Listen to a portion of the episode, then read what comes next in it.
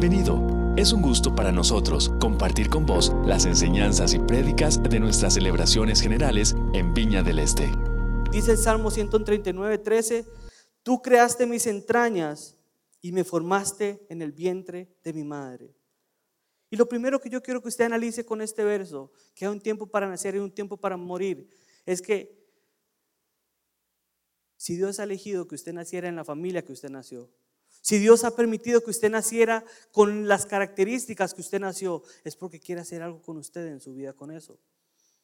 Ayer estábamos en una reunión y leíamos un capítulo que hablaba cómo el pasado de nosotros forma nuestro carácter para llegar a ser servidores de Cristo. Y muchas veces nos quejamos por la forma en que hemos nacido, nos quejamos en, la familia que hemos nacido, nos quejamos con la condición que Dios nos dio para nacer. Pero ahí está la soberanía de Dios. Y algo que vamos a estar viendo durante el día de hoy es que ahí donde debemos cambiar el por qué nací ahí y empezar a darle valor. Señor, ¿para qué nací con estas características? ¿Para qué nací en ese lugar? ¿Qué puedo hacer con esto? De dónde me has tomado y a dónde me, vas a llevar. Dios ha diseñado tu nacimiento, tu familia, tu forma en la que naciste, todo lo que te rodea y todo lo que rodeó el día de tu nacimiento. Él eligió el vientre de tu madre y te formó con las manos. Te tomó con las manos y te formó. Y pensó en cada detalle de tu corazón y de tu vida. Cada cosa, cada característica, cada célula de tu vida, Dios la pensó. Y cuando yo veo que hay un día para nacer y otro día para morir, recuerdo que Dios se sentó y un día dijo, voy a permitir que nazca Sebastián. Y lo voy a hacer a mi imagen y semejanza. Es necesario que nosotros tengamos tiempos donde podamos analizar y pensar, Señor, ¿qué provecho puedo sacar de esto? Él puso elementos para aprovechar, no para quejarnos. Una habilidad de la vida es preguntar. Se dice que el que pregunta lo que, lo que no debe, escucha lo que no quiere. Pero también escuchamos que ninguna respuesta va a ser más grande y poderosa que la pregunta que se haga. Y muchas veces le preguntamos a Dios cosas tan pequeñas que tal vez las, respuestas no son tan grandes como esperaríamos. Pero si entramos en conversación con Dios y entendemos el día que nacimos, por qué nacimos, por qué yo soy así, Señor, ¿qué quieres hacer con esto? Entenderemos a dónde nos ha llamado Dios. Pero también en Job 14, 5 dice, los días del hombre ya están determinados. Tú has decretado los meses de su vida y has puesto límites que no puede sobrepasar. Dios también tiene determinado el día que usted va a partir de este mundo. Entonces no se afane por eso. Hay un día para nacer y un día para morir. Pablo decía, para mí el vivir es Cristo y el morir es ganancia.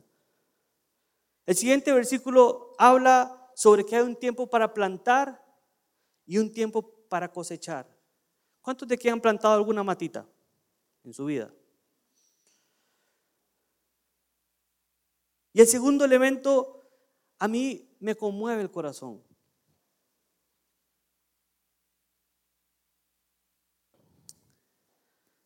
Porque hay cosas que nosotros podemos hacer en esta vida. Podemos levantarnos temprano, podemos arar la tierra, podemos poner la semilla, podemos regar la tierra. Pero hay una cosa que no podemos controlar y es lo que sucede dentro de esa semilla y eso solamente le queda a la soberanía de Dios. Y cuando a mí el verso 2 me dice que hay un tiempo para plantar y un tiempo para cosechar, a mí por lo menos me habla que va a haber días que yo voy a tener que esforzarme y voy a tener que caminar y voy a tener que invertir y voy a tener que sudar. Pero Dios será el que hará la obra. Y entonces podré ir y podré cosechar el fruto porque Dios así se plació. Tenemos un tiempo para plantar, tenemos un tiempo para cosechar, pero en medio de esos dos elementos es Dios el soberano que hace las cosas. Y eso es para tu trabajo, eso es para tu familia, eso es para tu corazón. No depende de vos, depende del Dios soberano. El versículo 3 dice, hay un tiempo para matar y un tiempo para sanar. Nuestras acciones como seres humanos pueden estar dirigidas hacia el mal o hacia el bien. O hacia el bien. Para cada uno, para cada cosa, Dios dispone un tiempo. Dios dispone tiempo para que hagamos las cosas bien y dispone el tiempo para que hagamos las cosas mal. Pero no solamente que en nuestro corazón queramos matar, sino que a mí lo que me habla este versículo es que todos vamos a estar propensos en algún momento de matar algo o matar a alguien. Y así como podemos matar a otra persona, así como podemos matar una relación, así como podemos matar muchas cosas en nuestra vida, también podemos llevar sanidad a una relación. Y creo que el corazón de Dios refleja esto. Dice en Job 5:18, Él es quien hace la llaga y Él la vendará. Él hiere y sus manos curan. Todos los que estamos aquí estamos propensos a matar. Pero si matamos, el verso nos dice que podemos arrepentirnos, que podemos acercarnos a una relación, que podemos acercarnos a una persona y llevar sanidad. El tema no es solamente que voy a matar a alguien, el tema es, ¿qué hago cuando mato a alguien? El verso nos invita a que podamos restablecer sanidad, unirnos al corazón de Dios, porque el corazón de Dios es llevar sanidad. Todos estamos propensos a esto. Pero también a veces, otra cosa que me habla este versículo es que a veces debemos tomar fuerza y matar qué cosas. A veces también Eclesiastés nos, nos está diciendo que hay tiempo para matar. Y yo no sé qué cosas usted tiene que matar en su vida. Una relación, un odio que hay en su corazón. Y a veces no queremos entrar a esa parte. Pero Eclesiastés nos dice, a veces hay que poner una sillita, sentarse y tomar la decisión de matar algunas cosas. Porque hay tiempo para todo. Hay tiempo para sanar, pero hay tiempo también para matar. Y tal vez a veces pateamos el balde y decimos, no, esto más adelante lo resuelvo. Pero hay cosas que a veces tenemos que cortar de raíz. Tenemos que cortar de raíz. Sin muerte no hay vida. Sin la muerte de Cristo no tendríamos vida eterna. Y a veces la muerte es parte del proceso que Dios quiere para que haya vida en abundancia en nuestro corazón. Amén. ¿Sí lo cree? Ok. Dice también que hay un tiempo para destruir y un tiempo para construir. Y unido con este verso, es, es muy parecido al anterior. Hay un tiempo para destruir y edificar y tiene un, sentido similar a matar y curar. Aquí la referencia también se hace referencia a las obras arquitectónicas que Salomón en algún momento eh, edificó, pero en una interpretación tal vez más a nuestra época, podríamos hablar de que nosotros seamos colaboradores de no destruir vidas, ni vidas espirituales, ni ministerios. Que más bien seamos personas que construimos y colaboramos siempre a la construcción del cuerpo de Cristo. Y es una invitación. Tenemos el tiempo para destruir y tenemos el tiempo para construir. ¿En qué estamos invirtiendo nuestro tiempo? A veces nos reunimos simplemente a destruir. ¿Sabe que yo soy arquitecto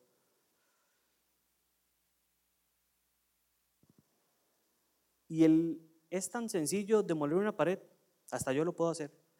A veces yo he agarrado un mazo y le doy. Pero construir una pared bien hecha lleva tiempo.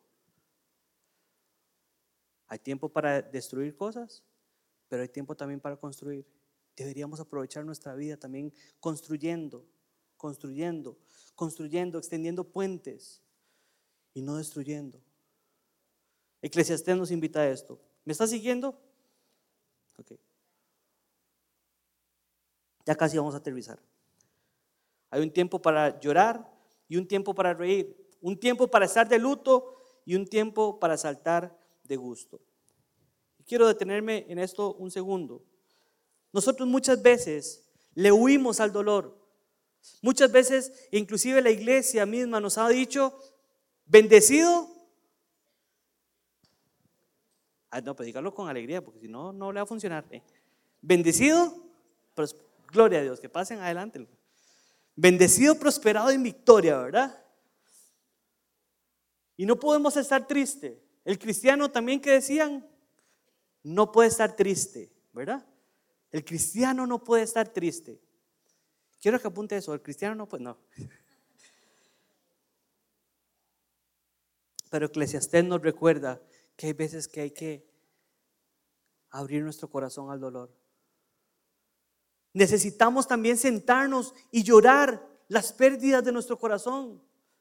Necesitamos sentarnos y abrazar lo que esté doliendo en mi corazón. Porque si nosotros vamos simplemente olvidando y vamos ignorando las cosas que duelen en mi vida, somos como una olla de presión.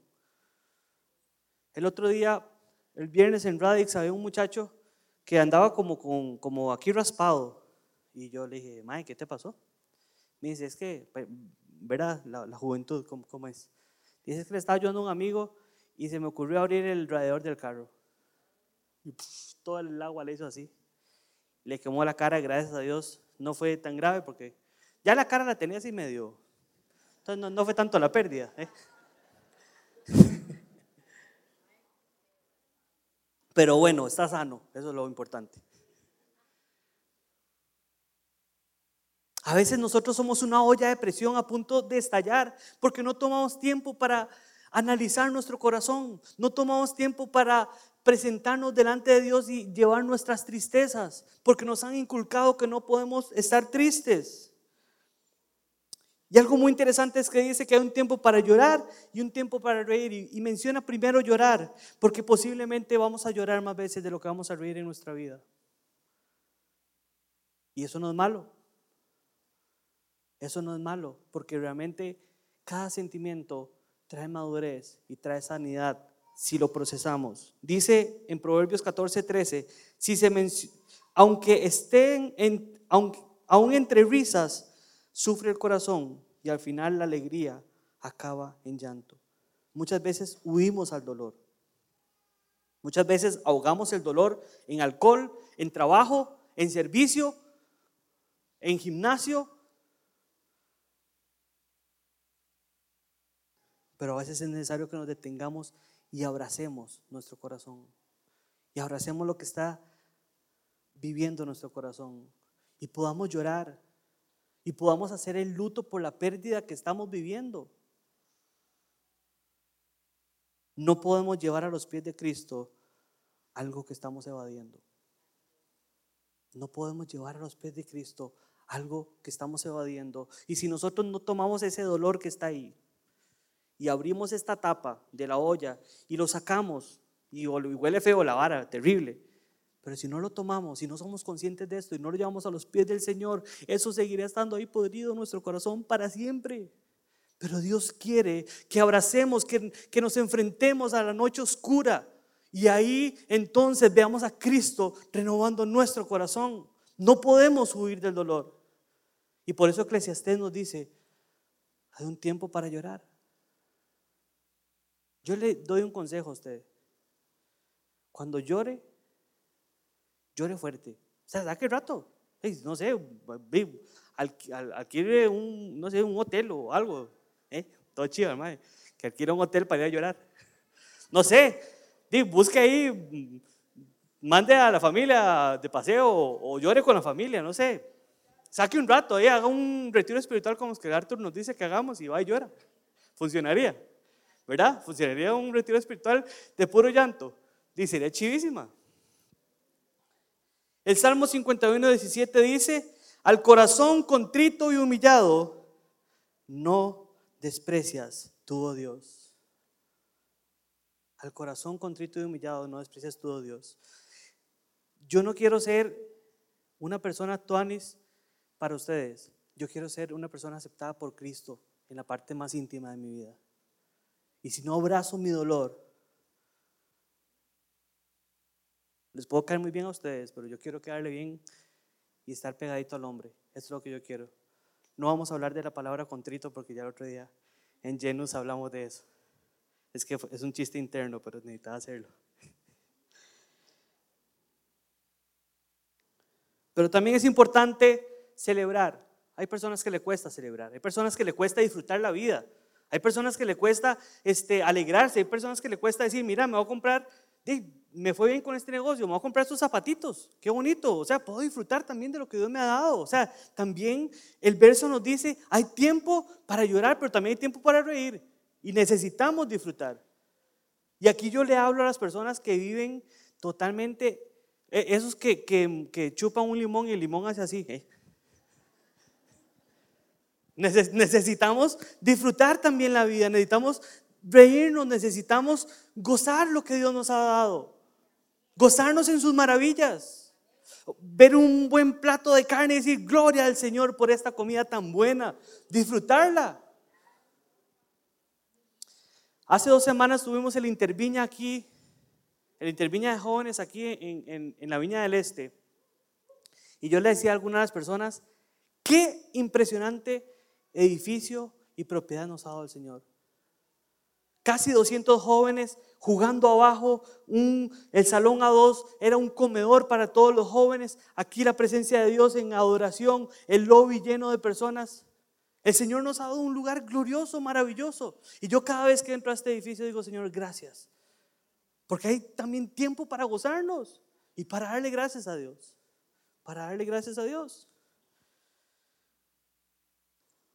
Dice después, tiempo para esparcir piedras y tiempo para recogerlas.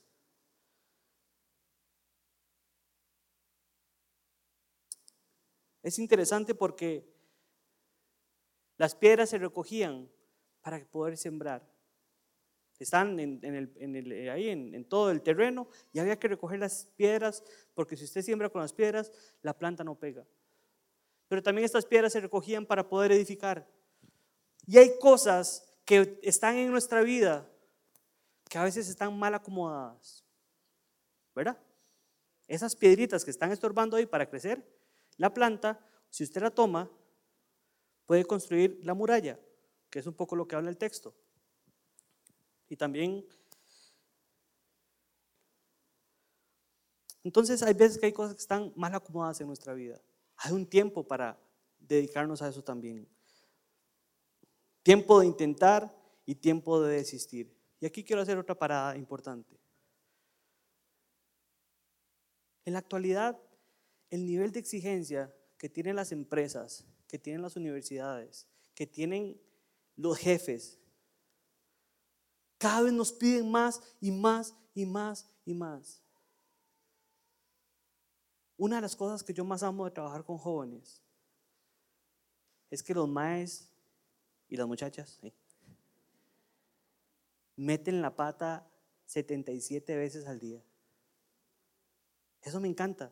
Me encanta cada vez que, se desguabilan y se rompen los dientes. Eso me encanta.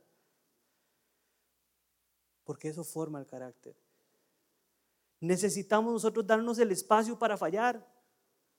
No siempre tenemos que ganar, no siempre tenemos que lograr metas. También tenemos que tener un espacio para, para fallar, para desistir, para decir esto no se pudo, para decir esto lo hice mal. Pero muchas veces nosotros solamente buscamos meta y meta y meta y meta y, no nos permitimos no lograr algo. No nos permitimos decir no se pudo. No nos permitimos como jugadores de fútbol decir vamos a seguir trabajando. Sí, nos pasó. ¿Cuánto es lo que llevamos con eso? Y para mí es fundamental este versículo porque sí hay tiempo para intentar las cosas. El peor intento es el que no se realiza. Pero también hay tiempo para desistir. Hay tiempo donde uno tiene que decir, madre, di la verdad que no. Y no va a seguir peleando. Don Carlos dice una frase que a mí me encanta. Y dice, uno tiene la capacidad de escoger qué batallas quiere ganar. No hay que ganar todo en la vida. No necesitamos ganar todas las peleas. No necesitamos ser las personas más triunfadoras. Si eso va a amargar nuestro corazón y si eso nos va a tener lejos del Padre. Hay veces que tenemos que dejar ir las cosas.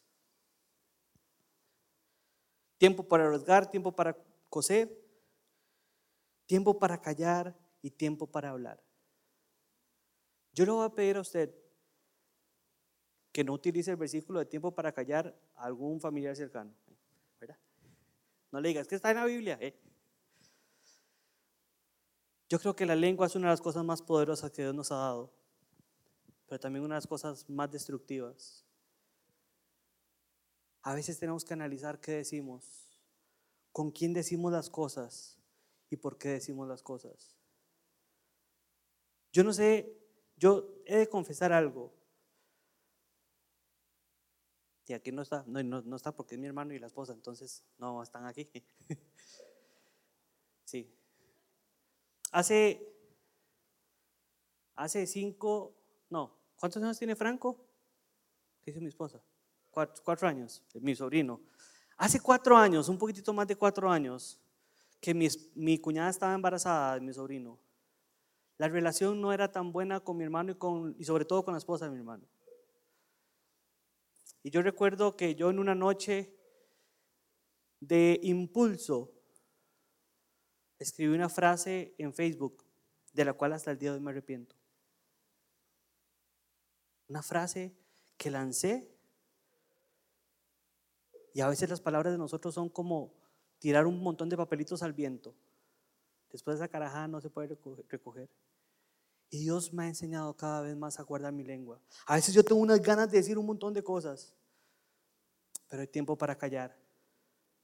Porque dice la palabra de Dios, la venganza es mía. No nos toca a nosotros el encarar a las personas, no nos toca a nosotros el pelearnos con las personas, porque Dios a su tiempo hará. Así que la capacidad de refrenar nuestra, nuestra lengua es también una muestra de carácter, de que el carácter de Dios está en nosotros. Quiero apurarme para terminar y poder tener tiempo para que el Espíritu Santo intervenga en este lugar. Tiempo para amar, tiempo para odiar, y tiempo para la guerra y tiempo para la paz. Pero entonces, Eclesiastés sigue diciendo, ¿qué provecho saca el que trabaja de tanto afanarse?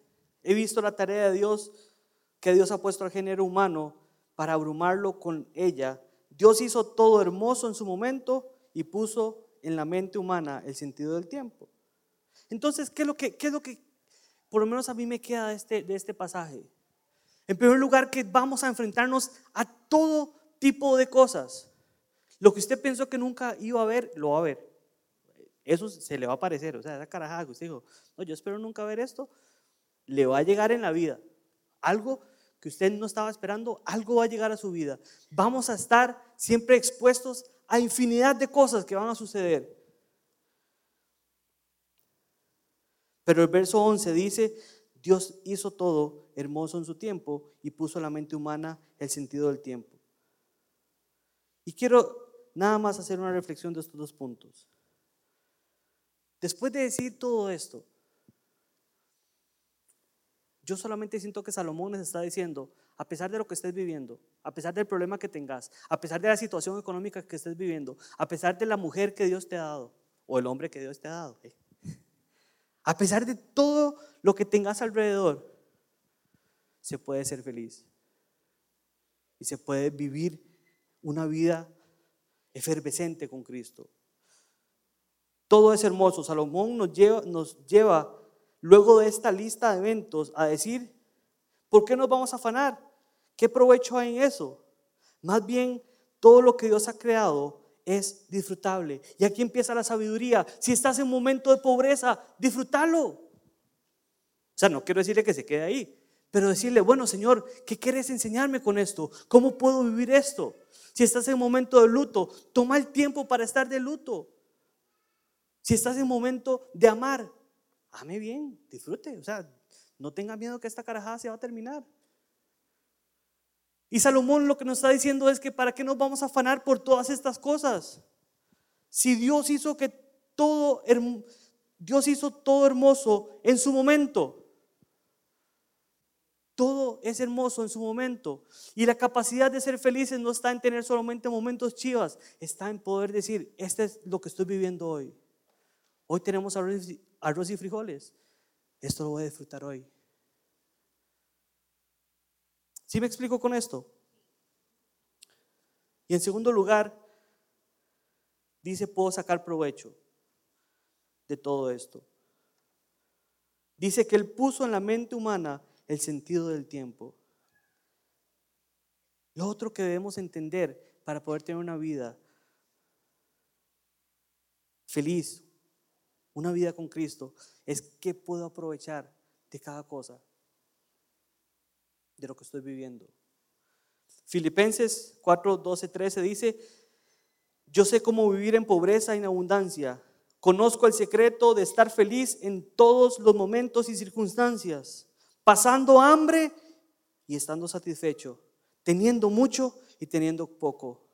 Puedo enfrentar cualquier situación porque Cristo me da el poder de hacerlo. La circunstancia no te hace feliz. Los tiempos no te hacen feliz. Lo que estás viviendo no te hace feliz. Es Cristo Jesús que te da la capacidad de extraer lo mejor de cada evento y entonces decir, su nombre sea glorificado. Amén. Entonces, para cerrar, nada más el autor nos deja tres enseñanzas Número uno dice el verso 12, yo sé que nada hay mejor para el hombre que alegrarse y hacer el bien. Si usted está apuntando, apunte esto. ¿Cómo entonces no correr tras el viento? En primer lugar, haga el bien. Mi esposa siempre dice una frase que a mí me encanta. Dice, cuesta lo mismo pensar bien que pensar mal. Si yo veo que Steven me ve así como medio raro ahí, con el ojo gacho, yo digo, puede ser que o está enojado conmigo, o puede ser que nada más se me metió una basura en el ojo, ¿verdad? Pero está en mí el que quiero pensar. Cuesta lo mismo pensar bien que pensar mal. Cuesta lo mismo muchas veces actuar bien que actuar mal. El bien, el amor, está en nuestras manos. Yo sé que nada hay mejor para el hombre que alegrarse y hacer el bien mientras viva. Yo lo animo a usted que practique. Yo he vivido muchos años con personas a mi alrededor muy tóxicas en este tema. Y no son de la iglesia, para que no empiece a pensar quiénes son. son tal vez este son de, mi círculo familiar. Y yo he estado a la par de gente que planea, y perdón por la palabra que voy a usar, pero planea joder a otras personas. Si usted es de esas personas que está viendo cómo incomoda, cómo molesta, Eclesiastés nos dice, viva alegre, sea feliz y haga el bien mientras viva. Cada mañana mi oración debería ser, Señor, ¿cómo puedo hacer hoy el bien? ¿Cómo puedo bendecir a alguien? ¿Cómo puedo hacer que la vida de alguien se transforme? ¿Cómo puedo glorificar tu nombre? Y no construir castillos para derribar otros reinos. Primera enseñanza, hacer el bien. ¿Cuál es la motivación? Tener la motivación correcta. La motivación correcta es el amor de Cristo, porque lo que hemos recibido de gracia, démoslo gratis. El segundo elemento es hacer, dice, perdón, el segundo es el versículo 13, dice, y sé también que es un don de Dios que el hombre coma, beba y disfrute de todos sus afanes. Y aquí quiero decirle, quiero que vuelva a su alrededor. Vea el techo, vea la iglesia que tiene. Los que andan reloj, quiero que vuelvan a ver su reloj, no vea la hora para que no me presione. Vea su reloj, vea los zapatos que usted anda, vuelva a ver sus zapatitos. Vea la faja que anda. Fíjese en el celular, pero no se ponga a mensajear con nadie.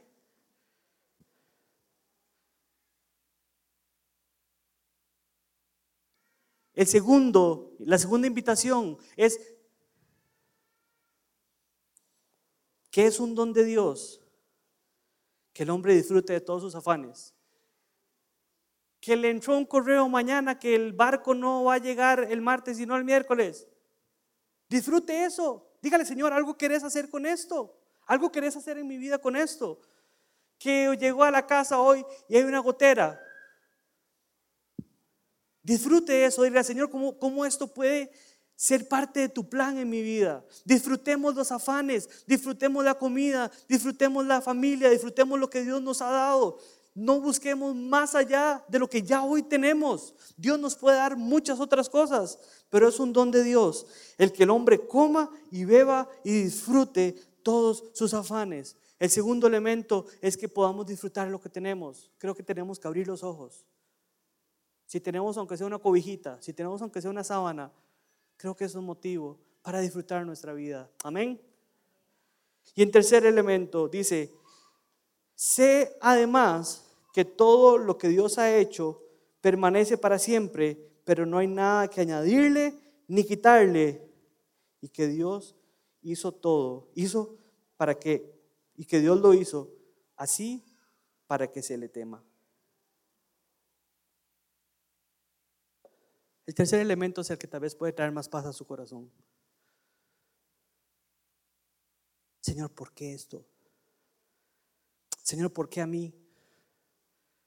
Señor, ¿por qué esta licitación no me la entregaron a mí si yo tenía mejores atestados? Dice el versículo, Dios ha hecho todo y no hay nada que añadir y quitarle. No se estrese con, con estarle dirigiendo a Dios cómo tiene que ser su vida.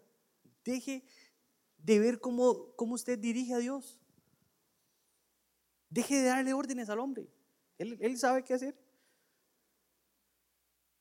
Cuando hemos viajado en avión, nos montamos en el avión y lo único que hemos visto son azafatas. Y a pesar de que yo no veo a ese piloto, yo sé que ese avión va a llegar a donde tiene que llegar. Y a pesar de que a veces no veamos a Dios, Dios va a llevarnos al lugar que Él quiere llevarnos. Y es el mejor lugar. Tratar de dominar a Dios, tratar de decirle, Señor, este, es que eso no es así. Tratar de hacer eso es correr tras el viento. Es tratar de dominar algo y tratar de, de encauzar a Dios y tratar de ver cómo Él funciona bajo mis preceptos. Y te va a llevar a una vida de frustración. El tercer elemento es deje que Dios sea Dios en su vida. Y que tiene la soberanía para dirigir su vida a donde quiera llevarlo. Hay una frase que dice Patrick, muy chiva, pero no la voy a decir aquí.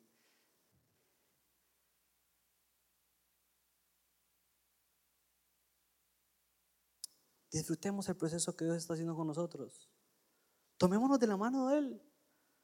Si estamos en valle de sombra de muerte, el Señor está con nosotros.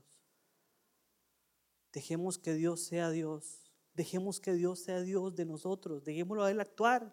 Dejémoslo que Él sea el que tome las decisiones. Dejemos a Dios ser Dios.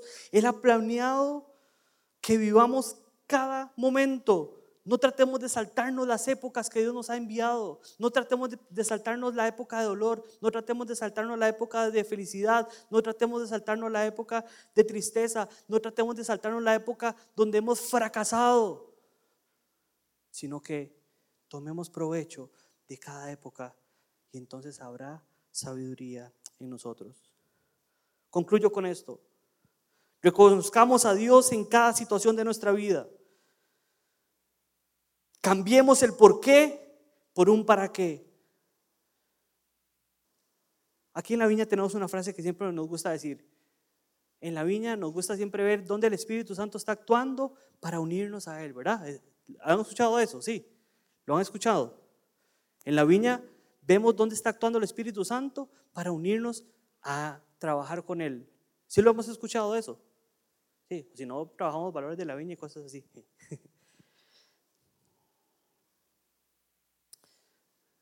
Tenemos que ver a Dios actuando en nuestra vida para unirnos a Él.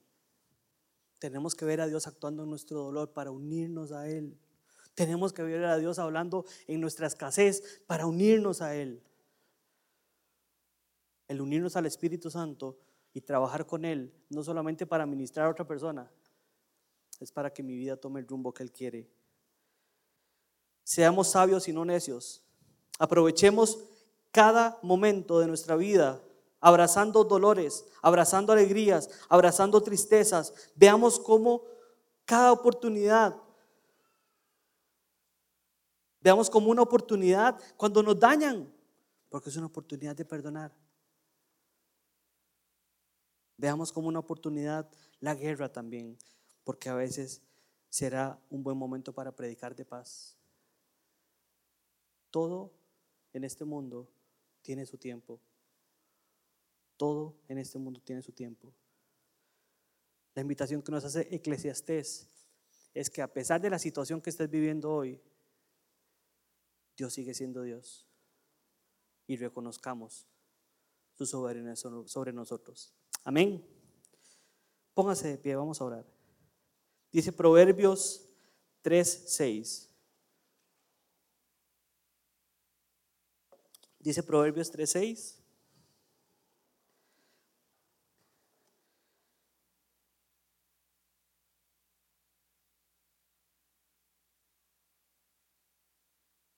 Reconócelo en todos tus caminos y Él allanará tus sendas.